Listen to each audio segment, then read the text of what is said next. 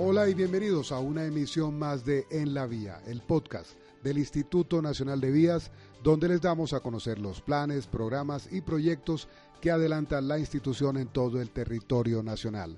Karen, bienvenida y qué temas tenemos para hoy. Hola César y amigos de En la Vía. En este día tenemos un tema muy importante, es el proyecto de cruce de la Cordillera Central, más conocido como el túnel de la línea y para esto le damos la bienvenida al director operativo del Invías, el ingeniero Ernesto Correa Valderrama. Eh, ¿Cómo está, ingeniero? Muy buenas, eh, Karen y César, muchas gracias por la oportunidad. Un saludo a toda la audiencia. Ingeniero, queríamos preguntarle en qué va la culminación de las obras del proyecto eh, del cruce de la cordillera túnel de la línea. El cruce de la cordillera central consta de cinco proyectos, los cuales están en marcha, con buenos contratistas y con buen desarrollo. Esos cinco proyectos son el intercambiador de Versalles, vamos a empezar desde el Quindío hacia el Tolima. El intercambiador de Versalles tiene un buen contratista, lleva el 60% de ejecución, va por encima de lo programado. Es un puente helicoidal, Quindío también como Risaralda va a tener su helicoidal y un paso deprimido. Adicionalmente a eso, se encuentran las obras del túnel piloto, o la adecuación a galería de rescate del túnel principal de lo que fue la galería exploratoria, túnel pequeño al lado del túnel de la línea.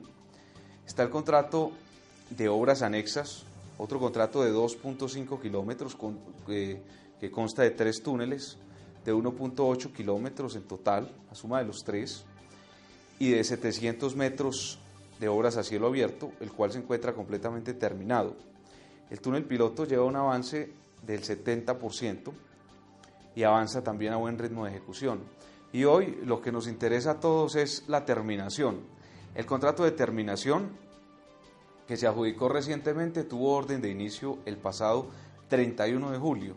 ¿Cómo están las obras ahorita? ¿Están quietas? ¿Qué pasó durante todo este tiempo en el que culminó el contrato anterior?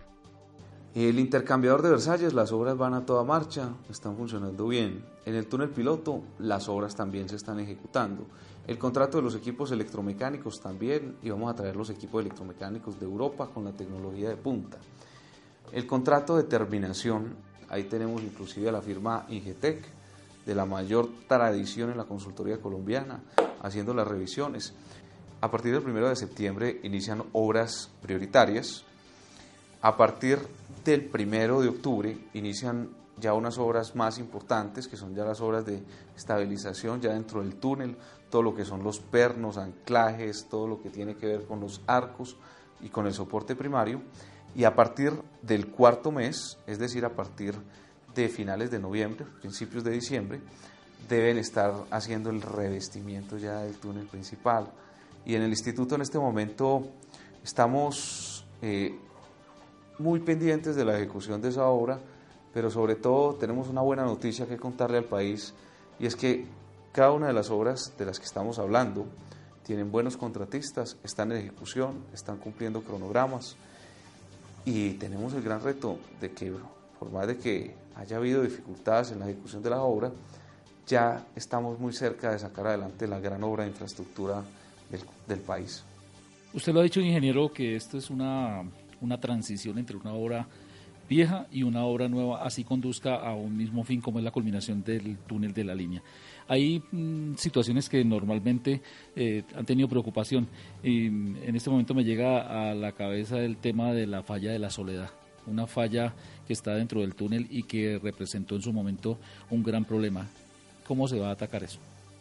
Bien, es muy importante que la ciudadanía conozca que ahí tenemos nueve puentes por terminar, que quedaron a medio hacer, cuatro túneles por terminar, y nos faltan tres kilómetros por revestir del túnel principal, dentro de lo cual están contenidos 480 metros que corresponden a la falla de la Soledad. Actualmente estamos haciendo unos procesos de revisión de los estudios y diseños de la falla.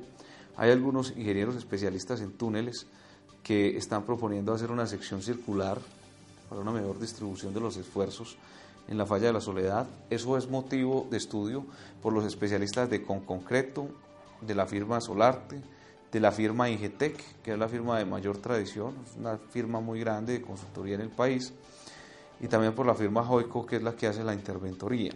Allí se está revisando claramente el procedimiento para el soporte primario, para tener completamente estable esos 480 metros de 8.6 kilómetros que tiene el túnel y la garantía es que vamos a dejar esa falla completamente estable. Otro de los temas que a mí me gustaría explorar es el tema de los, de los sobrecostos del proyecto. Se ha hablado mucho, se especula mucho de que el proyecto en principio fue un proyecto llave en mano, eh, que ha habido otras obras anexas que de pronto eh, ha abultado el costo total del proyecto. ¿Por qué no nos especifica un poco ese, ese, ese tema? Hay, que, hay que hacer una diferenciación que, que es muy importante que la, que la gente comprenda. Eh, la palabra sobrecosto y la palabra mayor inversión son palabras distintas en ingeniería y en el ejercicio de la gestión pública de obras de infraestructura.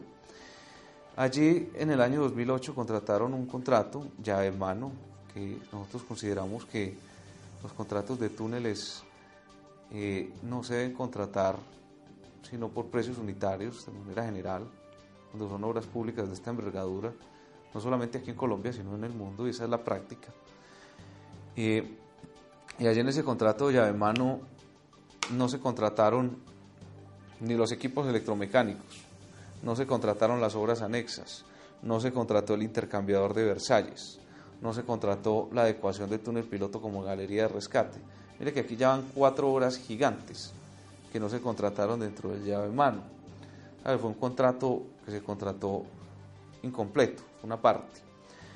Y también hubo otra cosa importante que no se contrató y fueron las mayores cantidades de riesgo geológico, que tampoco estuvieron allí y que fueron saliendo mayores cantidades de riesgo geológico, mayores dificultades a la hora de la, de la exploración, como mencionaban aquí hace poquito la falla de la soledad, que son cantidades que tuvieron que reconocerse dentro del contrato, debidamente certificadas por la interventoría.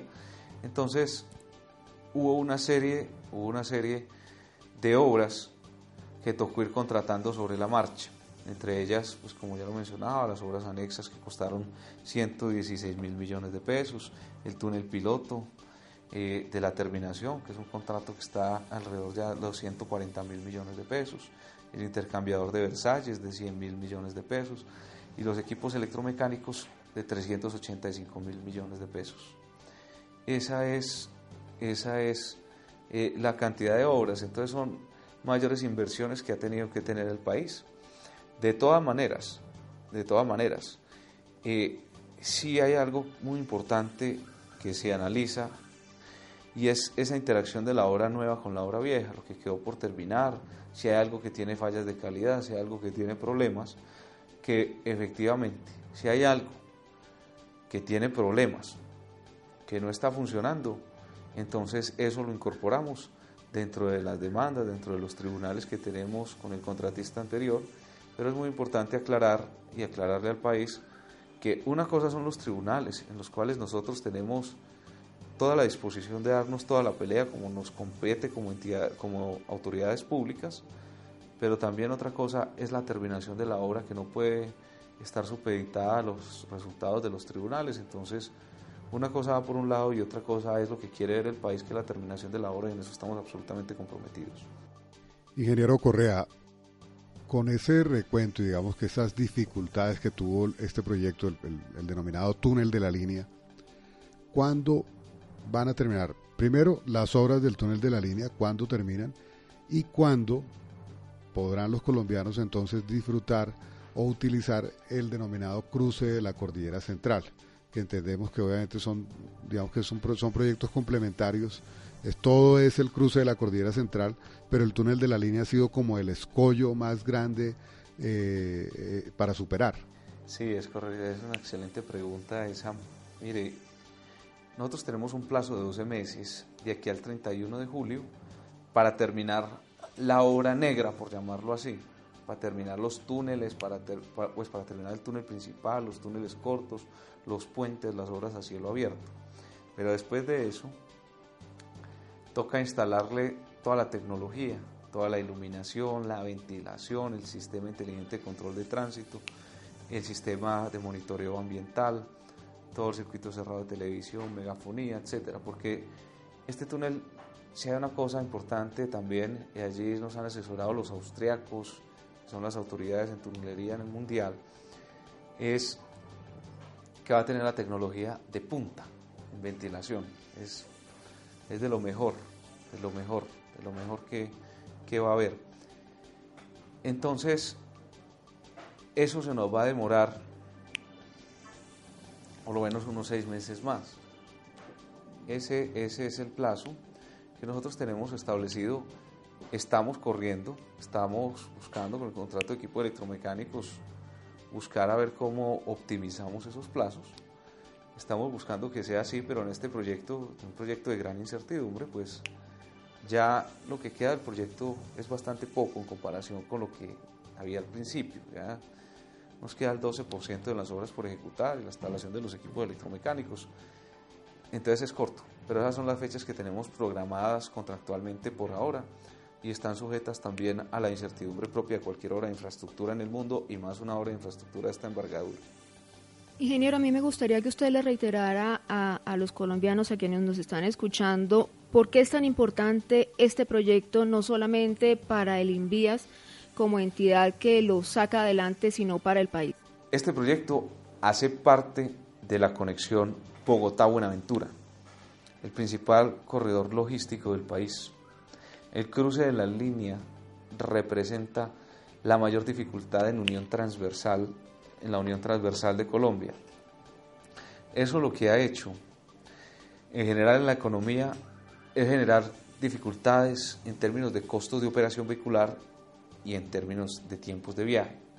Así, nosotros pensamos que ya por el túnel del recorrido entre Calarcá y Cajamarca va a demorar a lo sumo 30 minutos y es, y muchos de los colombianos, los que transitamos por ahí, sabemos que nos demora dos horas, tres horas, cuatro horas, cinco horas, a veces pasando el cruce de la línea, eso es un punto de inflexión en la economía nacional.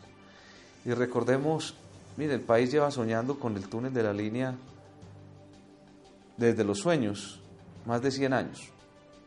Hoy estamos a punto de volverlo realidad si hubo y si ha habido dificultades, porque a nosotros cuando nos tocó recibir este contrato, pues tenía dificultades este proyecto. Tenemos es que concentrarnos ahora en la solución, en sacar esta obra de infraestructura rápido y en eso estamos absolutamente jugados. Ingeniero Ernesto, eh, usted ha dicho, llevamos 100 años tratando de atravesar la cordillera central. ¿Se ha hablado ya del segundo túnel? ¿Qué noticias hay sobre esto? Se ha hablado del segundo túnel, efectivamente.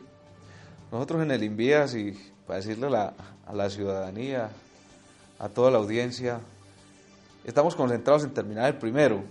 Esa, esa, es la realidad del instituto. O sea, primero salir de este. También es importante mencionar que actualmente cursa una iniciativa privada en la Agencia Nacional de Infraestructura para hacer el segundo tubo, que sería un túnel. Este es de 8.65 kilómetros. El siguiente es un túnel de aproximadamente 10 kilómetros un túnel un poco más largo, ¿sí? 1.5 kilómetros aproximadamente más largo. Y también esperamos que sea una realidad, pero por ahora, les repito, como les decía al principio, estamos concentrados en sacar el primero y en sacarlo muy bien. Muy bien, ingeniero Correa, le queremos agradecer su participación, haber estado con nosotros hoy en el podcast En la Vía, contándonos toda esta serie de inquietudes acerca de este gran proyecto que es el cruce de la Cordillera Central. A todos nuestros oyentes los invitamos a que nos sigan en todas nuestras redes sociales, en Twitter, en Facebook, Instagram, YouTube, también estamos en Google Plus y por supuesto en la plataforma de sonido SoundCloud. En todas estas plataformas y en todas estas redes sociales nos encuentran como arroba invías oficial. Estuvimos con ustedes en esta emisión Eduard Chacón, Karen Jiménez y quien les habla César Serrano. Hasta una próxima oportunidad.